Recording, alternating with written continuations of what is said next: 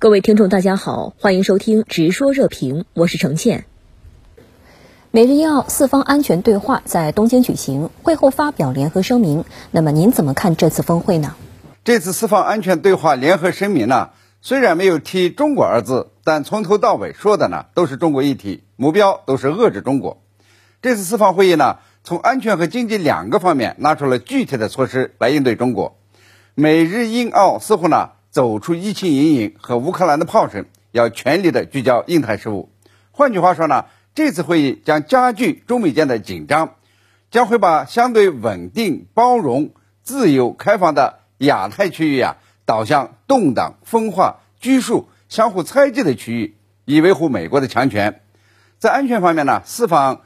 这个反对旨在改变现状、加剧紧张局势的胁迫、挑衅或者是单边行动，就是针对中国对东海、台湾、南海的主权伸索和权益维护。要中国呢放慢国家统一的步伐，四国呢要构建旨在监视非法捕鱼的信息共享框架，这其实呢也带有安全情报共享的意思。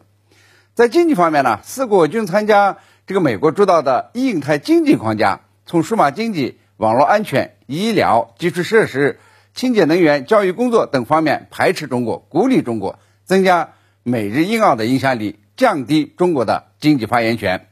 这个经济框架呢，很有可能呢会演变成贸易协议，分裂印太各国，甚至有可能导致阵营间的对峙和新的冷战。另外啊，四国还宣称，力争在今后五年内呢，向印太地区提供约五百亿美元以上的援助与投资。这明显呢是针对中国的一带一路倡议的。四年前呢，他们提出透明的基础设施建设资金的构想，现在呢似乎要实施了。可以看出呀，美国呢正纠集所谓价值观相同的印太国家对中国实施围堵和限制，把安全和经济相挂钩，结束冷战结束以后啊，这个安全和经济各走各路的时代。那么这次四方安全对话呢，将引发印太地区的地缘政治和经济结构的变化，中美间的竞争呢会更加的激烈，印太国家在中美间选边站或者呢有所倾斜。这都是有可能的。嗯，中方说美国印太战略注定失败，您对此怎么看？在涉台谬论引发轩然大波后，美国总统拜登又改口说对台战略模糊没改变，您觉得这又意味着什么呢？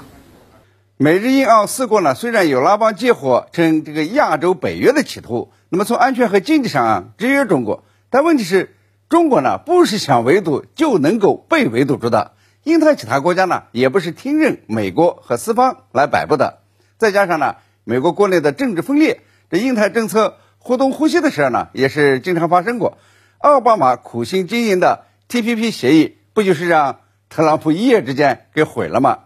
当然了，最关键的是要看印太战略的本质，它是一个制造分裂、煽动对抗、破坏和平、这个经贸和科技保护主义的方案。与和平共处、合作共赢这一国家间交往的基本准则呢是相违背的，甚至说呢是美国抓起的救命稻草，以便呢在中美经济竞争中别输得太快太惨。中国成为东盟、日、韩、澳等国家的最大贸易伙伴，是经过多少年的积累而形成的，不可能呢被一个印太战略立马给推倒的。所以说呢，印太战略能够成功吗？当然是不可能了。你提到的拜登在一夜之间就军事保卫台湾，这个只弄掉改口，这就是很好的例子。拜登说出这句轰话以后啊，就连在远方参加达沃斯论坛的基辛格博士都觉得呢太幼稚、太危险，警告美国政府呢不应通过诡计或循序渐进的方式来制造出两个中国的幻觉。美方呢不应在涉台议题上耍花招，华盛顿和北京呢应该设法避免。让涉台议题成为两国关系的中心点，为什么呢？在台海制造事端和分裂印太是一样的，不符合维护世界和平的逻辑，不符合携手共进创未来的文明共识。国际货币基金组织总裁呢，在达沃斯论坛上也警告，世界经济面临逆风，面临二战以来最大的危机，各国呢应该是团结起来，互助互利，而不是制裁和反制裁。宁要高通胀，不要自由贸易。美日印澳的所作所为呢，是与自由、开放、包容、平等的精神恰恰相反，所以呢，是走不远、走不长的。美国改变印太区域的安全格局和经贸格局，那也不是件容易的事。但是呢，这破坏力还是不能够低估。